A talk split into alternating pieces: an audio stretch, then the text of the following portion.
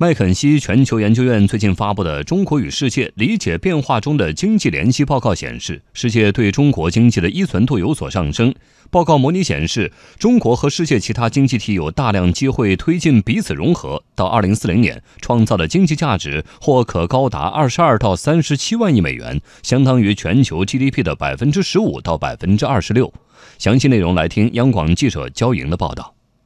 麦肯锡的报告显示，中国和世界的经济联系正在悄然改变。中国对世界经济的依存度有所下降，而世界对中国经济的依存度有所上升。根据麦肯锡最新编制的《中国世界经济依存度指数》，在贸易、科技和资本方面，中国对世界经济的依存度相对有所下降。这在一定程度上反映出中国正在向拉动内需的发展模式转变。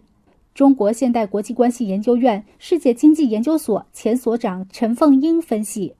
首先一个，他肯定了中国对世界的贡献。我认为这个贡献呢，就是我们能看到，在世界经济增长乏力的情况下，那么中国经济是越来越脱线。比方说，因为世界经济市场从去年开始逐步从二零幺七年的高点往下在走的，但中国对世界的贡献呢，实际上是持续上升的。比方说，去年中国对世界贡献就是三分之一，达到三，就是我们说百分之三十三左右。那么今年呢，世界又是有个经济往低走的，因为这个低走呢，现在看到呢，肯定要比去年差。那么国际机构呢，现在基本说可能是三点一的增长左右，而这里边呢，中国变成了三十三的贡献依然没有变化，所以可以看到呢，以世界经济在滑坡的时候呢，中国贡献反而在扩大的。麦肯锡全球研究院院长华强森表示，这份报告的内容反映了麦肯锡对中国经济历史和未来中期趋势的看法。他说：“我们对中国经济的未来抱有信心，中国经济有很强的实力，而且会继续快速增长。”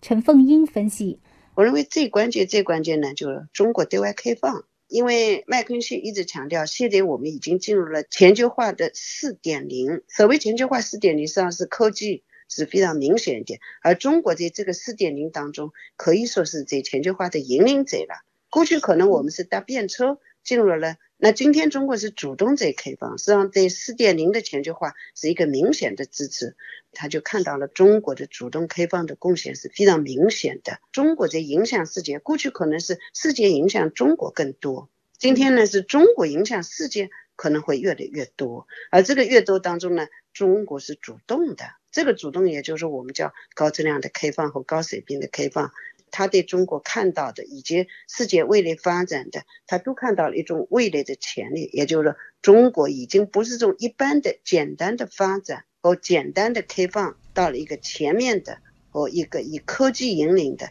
所以，我想这一点可能对未来二十一世纪的世界也是有影响的，也就全球化的四点零。